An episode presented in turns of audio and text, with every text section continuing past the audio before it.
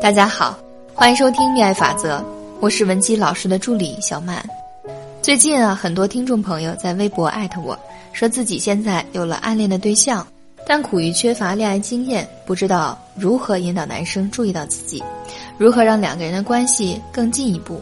说希望我做一期关于女生如何追求喜欢男生的节目。所以呢，本期节目的主题就是通过这四个阶段教你俘获男神心。菜菜是个性格开朗的女生，没什么恋爱经验，但是最近她喜欢上了公司的新同事，两个人虽然有联系方式，但是也仅限于工作上的交流，私下里没什么交集。虽然她知道在男女关系中女生应该更矜持一些，但是最后感性还是战胜了理性，她想搏一把，所以就开始对男生展开猛烈的追求。她开始每天给男生买零食。还频繁地向对方表达爱意，结果男神不但没有接受自己，反而刻意与菜菜保持起了距离。后来菜菜同事的口中得知，原来当时男生为了提升自己，就利用下班后的时间参加了一些培训班但菜菜却始终没有注意到这点，下班后一直给男生发信息，影响到了对方的学习，那引起了男生对自己的反感。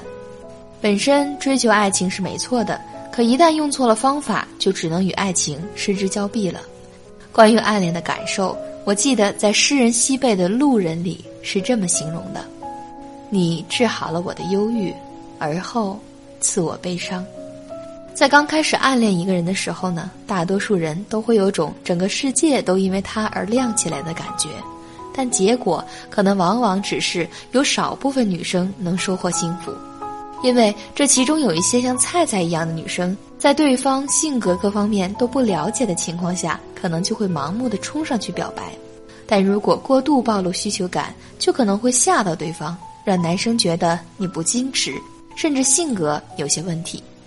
很多女生在暗恋对方的时候，首先想到的是我该怎么追求我的男神，或者是我该怎么向男神表白。我们可以感受一下。这两句话本身就放低了女生的姿态，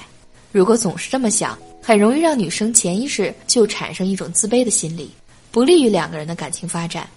我们不妨换一个角度，换成我该如何引导他主动追求我，是不是听起来会更加自信呢？接下来，文姬老师就来教大家遇到喜欢的人如何化主动为被动。我们把内容分成四个阶段来讲。首先是第一个阶段，投其所好。很多女生在面对喜欢的人时，没有沉下心来去了解对方的性格、喜好、经历，而是自顾自地做一些自认为对的事情，觉得自己这么做对男生一定会感动的，但结果往往适得其反。其实你是感动了你自己。比如有一个学员萍萍，她曾经追求男神两个多月，每天煞费苦心给男神准备早点。还通过黄牛高价买演唱会的门票，想请男神一起看，结果却被男神狠狠拒绝了。男神说：“你每天早上给我买甜点，我要么不吃，要么就分给了同事。难道你都看不出来我不吃甜点吗？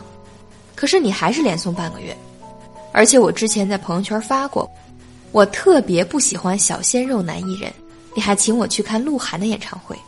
还总是去骚扰我的朋友们。”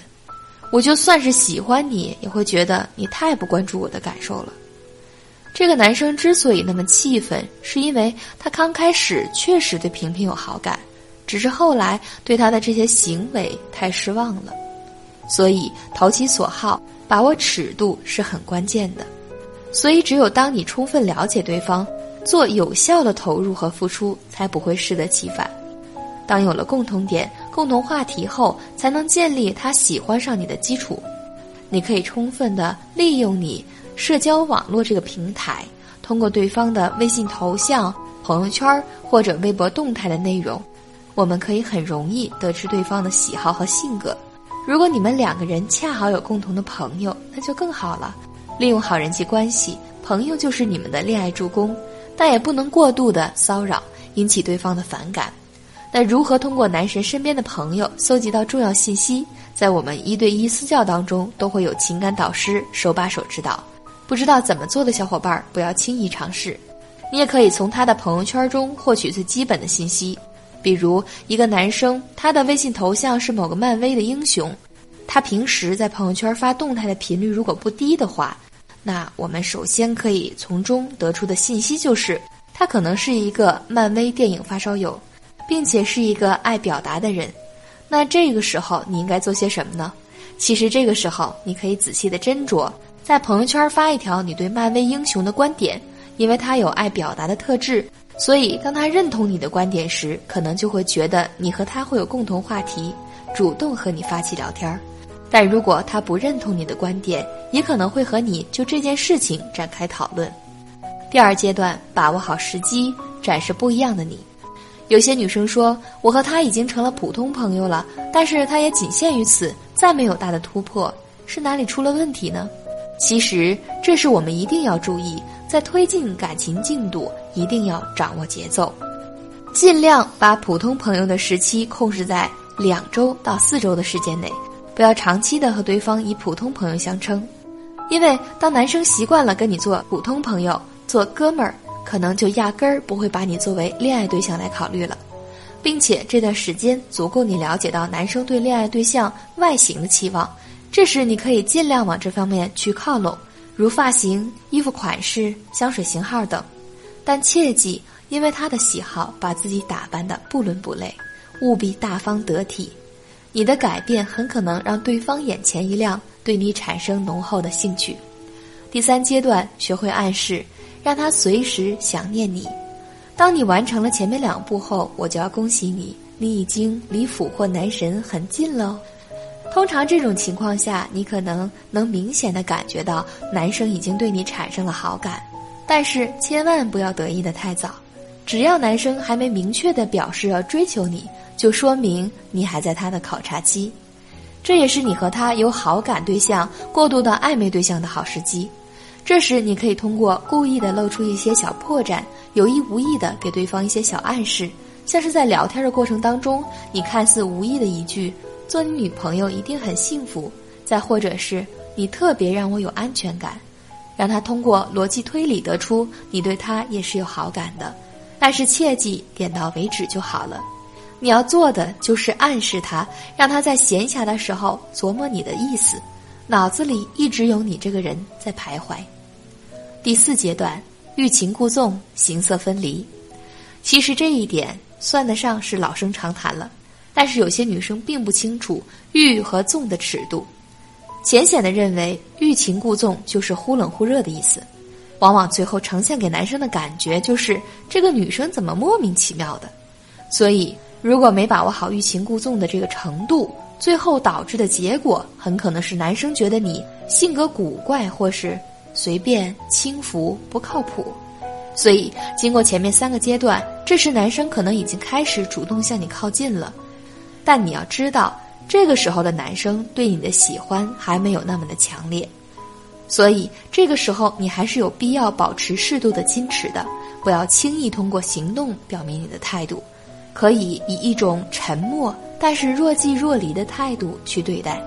但在平常两个人相处中，又要流露出期待、崇拜的眼神，做到形色分离。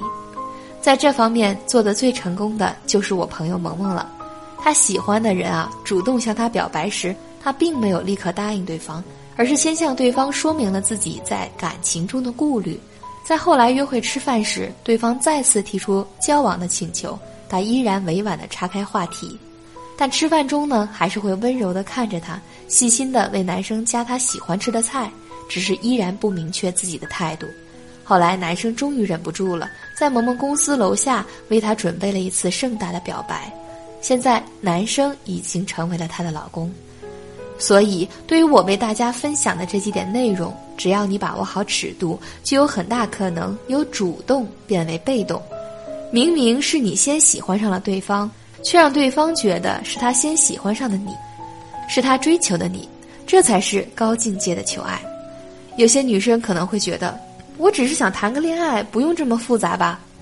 但是要知道，这世上没有任何事情是理所当然的。通过学习一些恋爱技巧，更可能获得一段高质量的恋爱。那我们何乐而不为呢？如果你有其他关于恋爱或者婚姻方面的困惑，请。添加微信文姬零六六，文姬的全拼零六六，回复暗恋，也让情感分析师来为你解析困惑，定制适合你的情感攻略。